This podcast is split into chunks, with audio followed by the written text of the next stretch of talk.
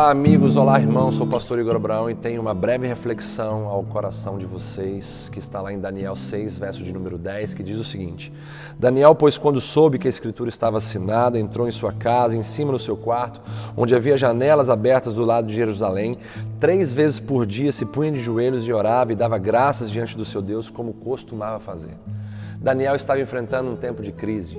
Um decreto fora assinado para a sua morte.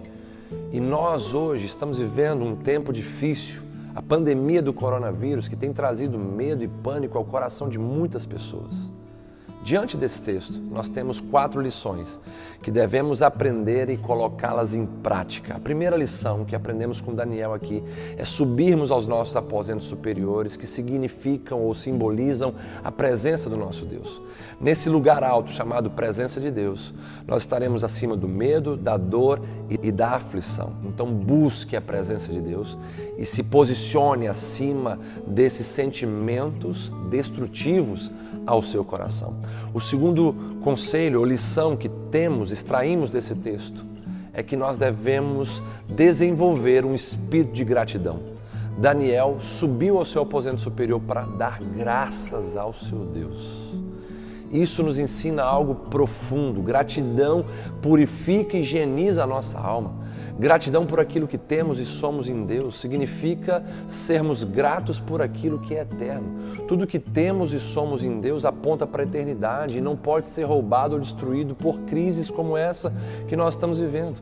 A terceira lição ou conselho que nós saímos aqui desse texto, da vida de Daniel, é que nós devemos cultivar uma identidade peregrina haviam janelas que davam para Jerusalém desse aposento superior, ou seja, a presença de Deus. Sempre nos conecta com a nossa pátria e nos faz então desenvolver essa identidade peregrina que não nos permitirá casar com essa terra, casar com esse mundo, que nos permitirá então a falar, a se comportar e a viver de maneira diferente dessa terra, não como os homens desesperados desses dias, mas sim como peregrinos e forasteiros, que estão confiantes no seu Deus que tem todo o domínio e controle em suas mãos. E a quarta e última lição que nós aprendemos com esse texto e com a vida de Daniel é que nós devemos desenvolver as nossas disciplinas espirituais. A crise pegou Daniel preparado ele subiu ao seu aposento superior com um espírito de gratidão, agradecendo a Deus e desenvolvendo a sua identidade peregrina, e ele estava ali orando três vezes ao dia. A crise pegou esse homem em seu aposento superior, com espírito de gratidão, com sua identidade peregrina fortalecida, orando três vezes ao dia. Isso significa o que para nós? Que nós precisamos nos preparar para enfrentarmos as crises com disciplinas espirituais estabelecidas e cultivadas.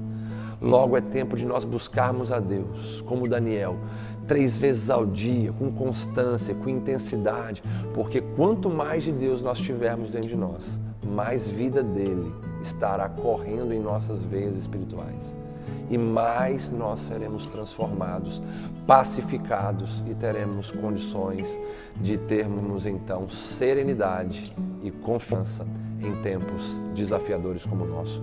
Que Deus te abençoe e até a próxima devocional.